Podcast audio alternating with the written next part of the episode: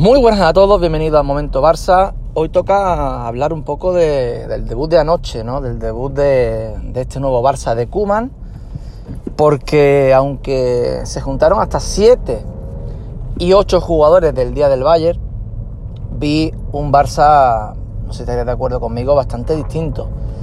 Es cierto que delante no estaba el Bayern Múnich, estaba el Villarreal, que evidentemente, aunque va a estar eh, puesto seguramente aspirando a entrar a Europa, un equipo bastante competitivo, con gente como Parejo, como eh, Chuck Buese, Gerard Moreno, Paco Alcácer y tantos otros, eh, que luego va a dar mucho la talla en este campeonato, seguro. El hecho de que el Barça lo minimizara tampoco podemos decir ahora, que muchos del Madrid y demás lo dirán. Ah, claro, es que el Villarreal ha dado facilidades, no, no. Lo que pasa anoche es que el Barça se come al Villarreal desde el minuto 1 hasta el 90, es así, eso no se puede negar. Ya no solo con un buen fútbol, porque la verdad que sobre todo la primera parte pudimos disfrutar muchísimo, ya hacía mucho tiempo que no disfrutaba de un Barça con un juego tan, eh, pues bueno, tan, tan atractivo, tan directo. Eh, quizás me, me, puedo recordar como último partido así para, para destacar. Uno solo que vi de Setién quizás dos contando el campo del Alavés. Eh, comentaba el partido ante el propio Villarreal en, el Madrigal, donde también el Barça hace un buen partido y nos dio muchas ilusiones de cara al Nápoles y de cara a lo que nos llegaba de la Champions, que finalmente pues no se eh, corroboró en Europa.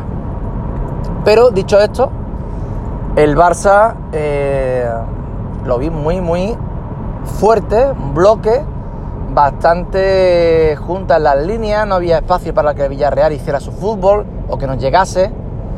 Nos llegó con peligro en alguna ocasión, donde Neto estuvo bastante seguro todo el partido, pero la sensación que daba es que estábamos muy por encima del rival y eso me gusta muchísimo. El hecho de que se viera esa sensación de ser muy, muy superior al, rival. En, en ligas anteriores, incluso en ligas que hemos ganado, yo he visto partidos llegar a Leibar, llegar a los Asuna o llegar a el típico eh, rival como eh, el Granada y ponernos en serio peligro, en serio aprieto, en ganarnos como los Asuna, en ver que no había tanta eh, seguridad defensiva ni mucho menos, que nos llegaban con facilidad, cualquier equipo nos tocaba la cara. Y en este aspecto yo creo que aunque es muy pronto, por supuesto, para, eso hay que destacarlo, es muy pronto para lanzar las campanas al vuelo, yo creo que sí es cierto que damos una sensación de seguridad mayor de la que dábamos antes, ¿no? Y en ese aspecto me encanta todo ese tema eh, táctico que está añadiendo Kuman con el Raider, con eh, Henry Larson y demás, su cuerpo técnico, está mejorando mucho al Barça en el tema táctico, este nuevo sistema del 4-3-2-1, 4-2-3-1, perdón, ese 4-2-3-1 nos está dando bastante empaque en el centro del campo. Parece ser que, esos dos mediocentros corrigen muchos errores que pudieran eh, haber en la presión. Una presión que a mí personalmente, sobre todo en la primera parte, como digo, me encantó. Es cierto que Messi eh, esa presión la hace mucho menos que el resto. Yo imagino que esto está consensuado, ¿no? Siempre ha ocurrido, ¿no? Por ejemplo, pues con gente como Riquelme, gente como Romario con Cruz, gente con el propio Messi en otros años, eh, para que su jugador, digamos, más diferencial esté más fresco, aparte ya mirando también su edad y demás, que esté un poco más eh, rezagado a la hora de presionar, pues puede ser que esté, más que consensuado con Cuba, no lo sé, no lo sé. Es evidente que eso, eso de que Messi presione mucho menos que el resto no nos conviene, es así. Pero también nos conviene, por otra parte, que Messi no haga un desgaste tan excesivo, para él digo, un jugador que necesita la frescura después para eh, hacerte la diferencia en tantos y tantos partidos. Ayer, el que hace esa diferencia es Ansu Fati. Lo de Ansu Fati es que merece comentario aparte. Ya lo comenté en su día, ahí está el podcast, es un elegido. O sea, cuando hablamos de, de Ansu Fati, eh, ya no podemos, como decía ayer, ni mirar su DNI, ni mirar absolutamente nada, ni que no sea ni siquiera mayor de edad, da igual. Este chico, eh, no tiene que llevar los pasos naturales de un jugador porque estamos ante un auténtico caso eh, de jugadores únicos. Es así. Entonces, ¿qué pasa? Ansu Fati, cuando ayer marca el primer gol, ese primer gol que parece fácil, ese primer gol es de crack. Esa forma de pegarle a la pelota, con esa naturalidad, esa tranquilidad, como diciendo, bueno, una más. Es tremendo. Eso de, jugador de primer nivel. Y cuando un jugador de primer nivel te hace un gol eh, pronto, ese jugador de nivel se crece y te forma la de Dios. Y es lo que pasó con Ansu Fati, que ya lo hizo el año pasado con apenas unos minutos en primera, se lo hizo al Valencia. Un segundo gol en el que hace una gran contra eh, el Barcelona, sobre todo llevada por guiada por Coutinho, que lo veo bastante, bastante metido, lo veo bastante concentrado y bien. Me gusta lo que veo de Filipe Coutinho. Lleva esa contra a cargo. Eh, la defensa de Villarreal se vuelca hacia el lado de la derecha, que está Messi y Griezmann, y queda más solo Ansu Fati, que controla con la izquierda, se la acomoda al mismo control y para adentro, a palo corto, otra cosa que me encanta que lo haga, muy, muy de Neymar ese tema, el pegarle a palo corto y bate a Senjo por segunda vez.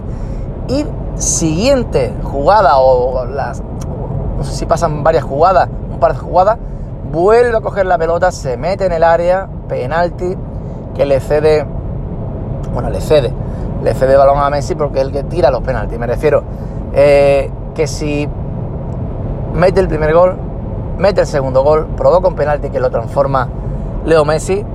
Y ayer eh, me dio una sensación que hacía mucho tiempo que no veía.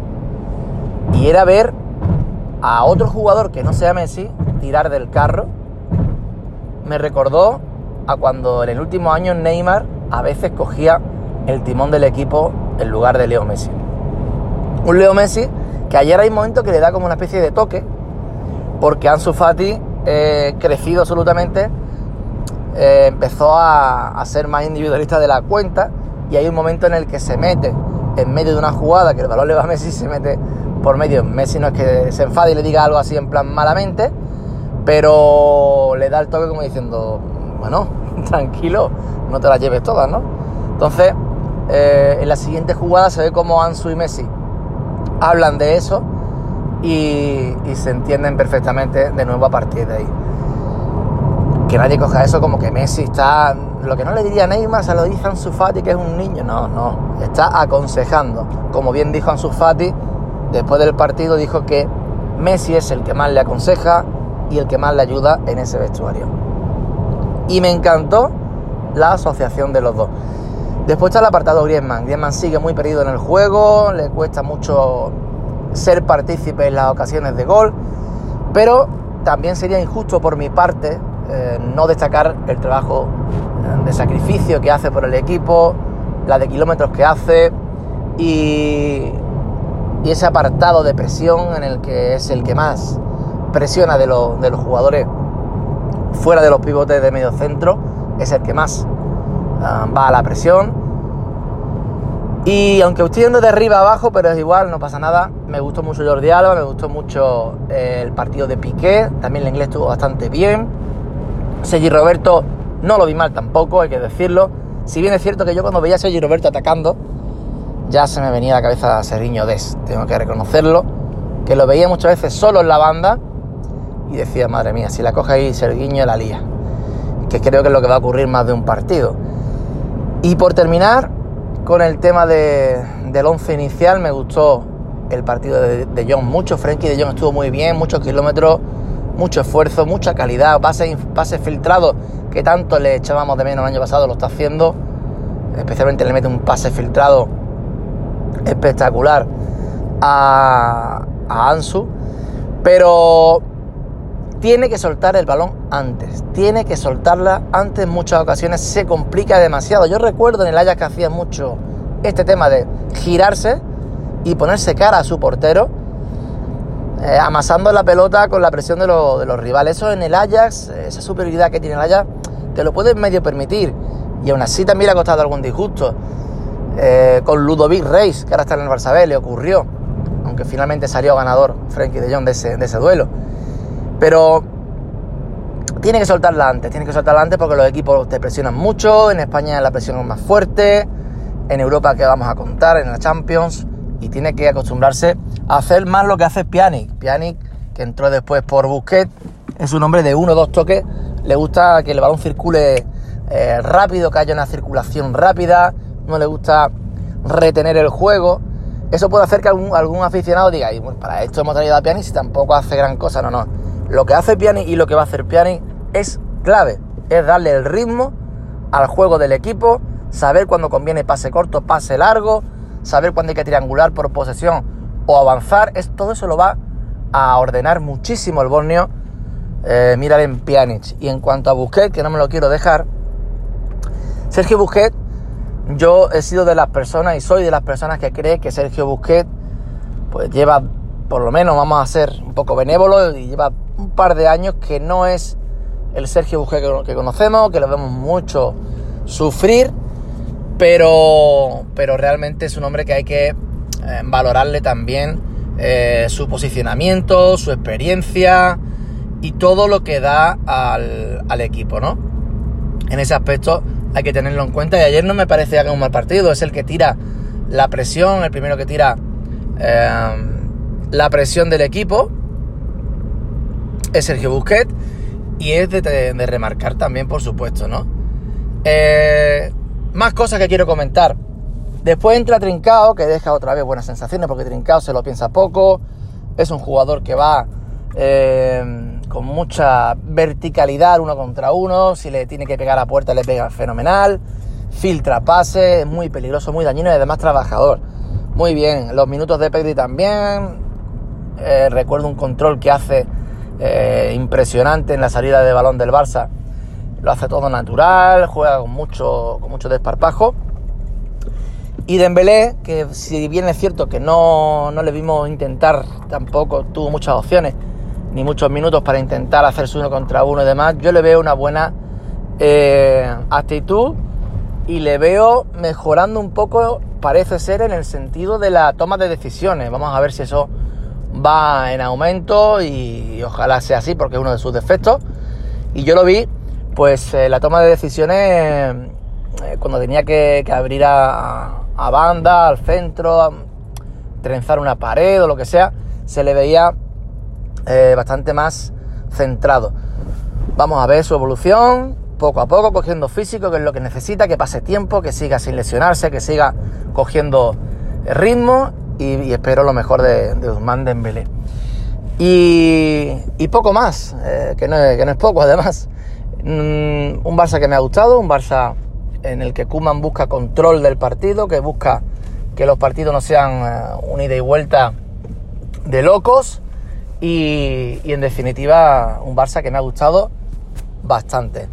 Vamos a ver qué pasa, vamos a ver cómo van transcurriendo eh, estos primeros meses de competición. Ahora vamos a, a Balaído el jueves, partido ante el Celta, eh, bastante peligroso, un campo que no se nos da bien, pero confío que este equipo, mientras que coge o no coge el ritmo, coge los automatismos, los movimientos que busca Kuman, eh, es muy importante ir consiguiendo resultados. Por cierto, hoy se espera el fin del fichaje de Sergiño Des.